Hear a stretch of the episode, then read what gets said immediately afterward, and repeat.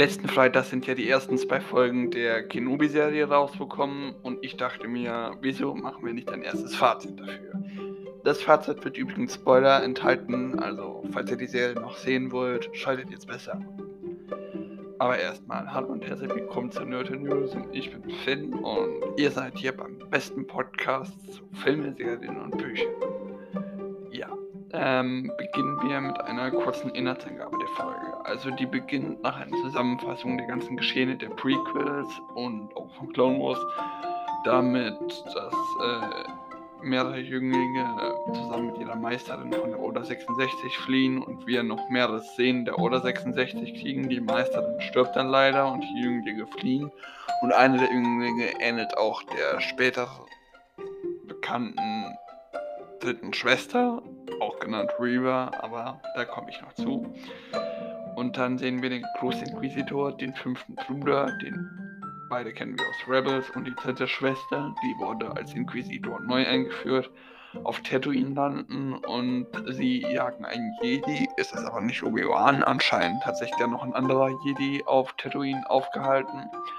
Und sie provozieren so eine Reaktion, dass der Jedi sich enttarnen muss, aber leider äh, aber fliehen kann. Und ähm, ja, wir sehen dann mehrere Szenen aus Obi-Wans Einzelnerleben, unter anderem einen sauwitzigen Handel mit einem Java und eine Begegnung mit diesem anderen Jedi und äh, Obi-Wan verweigert dann den zum Helfen und ähm, ja, sagt ihm, er soll seine Lichtschwerter vergraben und untergehen. Der Jedi wird übrigens später gehängt, also ist das nicht für so recht lange.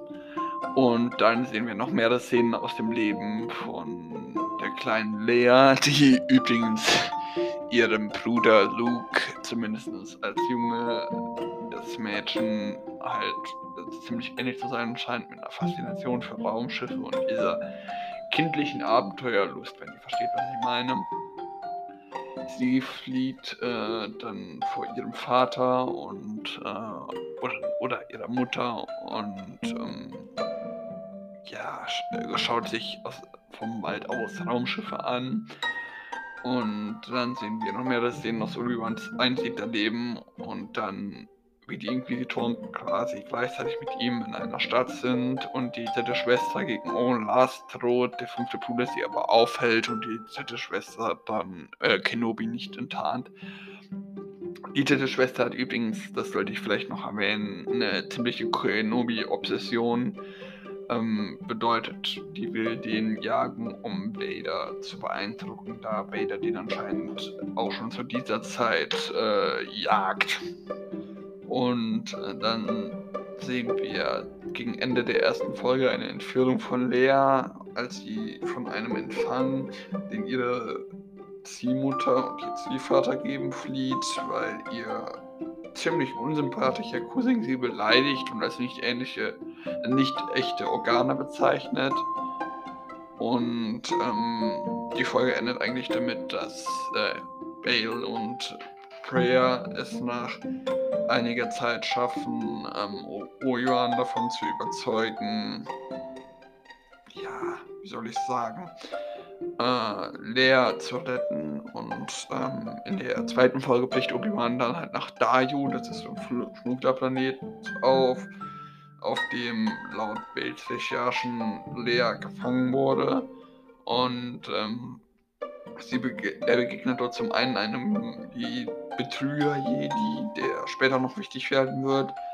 Und geht dann, als er Hinweise aus dem rausfrisst in eine Bar und trifft dort auf Entführer, die er dann mit Hilfe von einer Art Gewürz, das er bekommen hat, betäubt. Und ähm, der Entführ die Entführer wurden übrigens von Reaver beauftragt, was wir vorher auch sehen. Reaver ist der Name der dritten Schwester. Äh, diese kommt dann auch nach Dayu und selbst nachdem Obi-Wan von seinen Entführern fliehen konnte oder von seinen Attentätern fliehen konnte, ein Kopfgeld auf ihn aus und äh, wird, als sie ihn jagt, aber vom Großinquisitor gestoppt. Obi-Wan und Leia fliehen dann durch Dayu, werden aber von Sturmtruppen und Kopfgeldjägern, der Reaver hat das noch mit dem Kopfgeld gemacht, aber der Großinquisitor davon nichts weiß, durch die Gegend gejagt. Ähm, Leia flüchtet dann, weil sie Kenobi nicht kennt und ihm nicht vertrauen kann. und äh, erlebt eine Schlacht mit, ja, äh, Kenobi erlebt eine Schlacht mit Kopfgeldjägern und als äh, Reaver Obi-Wan verfolgt, hält der Fake Jedi sie halt auf und äh, ermöglicht ihnen dann Flucht über einen automatischen Frachthafen, da die normalen Häfen abgeriegelt sind.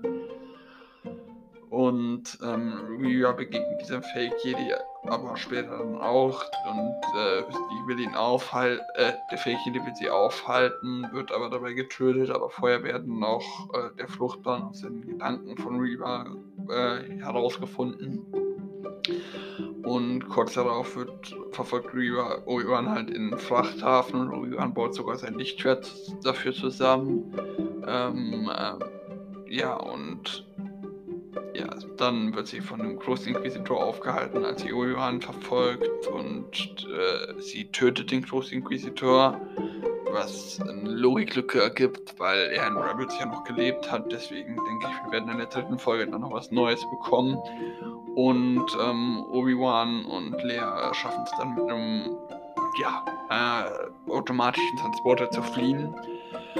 Und ja, das Ganze war wirklich sehr fantastisch. Äh, die Folgen, ich konnte fast zwei Stunden Star Wars Erlebnis genießen und in der ersten, die erste Folge war zwar meiner Meinung nach etwas zu lang im Vorspiel, aber hat wunderschöne Szenen geliefert. Und in der zweiten Folge war dann die Action für drei Folgen drin.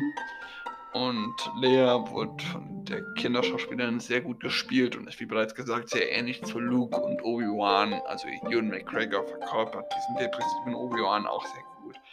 Ich würde dem Ganzen 9 von 10 Sternen geben, da ja, mir das Design der Inquisitoren nicht gefällt und es sonst noch ein paar Kleinigkeiten gibt, aber da es sonst sehr gut war und ja, zur weiteren Handlung vermute ich mal, dass Obi-Wan und Lea beide durch das Universum fliehen und mehreren Helfern, vielleicht auch Jedi und Charakteren aus anderen Filmen oder Videospielen oder Büchern begegnen.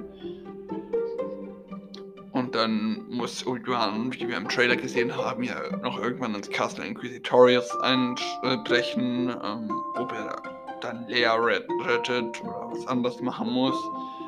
Und ähm, das wird dann wahrscheinlich zum Abschlussduell mit Dwayne in diesem Castle Inquisitorius kommen. Das ist übrigens die Basis der Inquisitoren, die wir aus Jedi Fallen Order kennen, das ich persönlich übrigens auch noch nicht durchgespielt habe, aber da wird vielleicht später auch noch etwas zu kommen, also seid gespannt. Aber das war es erstmal mit dem Podcast für heute. Folgt mir gerne auf Instagram, Facebook oder Twitter, tretet meinem Discord bei, folgt mir auf Letterboxd, wo ich ein paar andere Filmreviews noch poste. Oder schickt mir gerne eine Sprachnachricht mit äh, Ideen, Feedback, Kritik oder ja, einfach nur Grüße an eure Oma.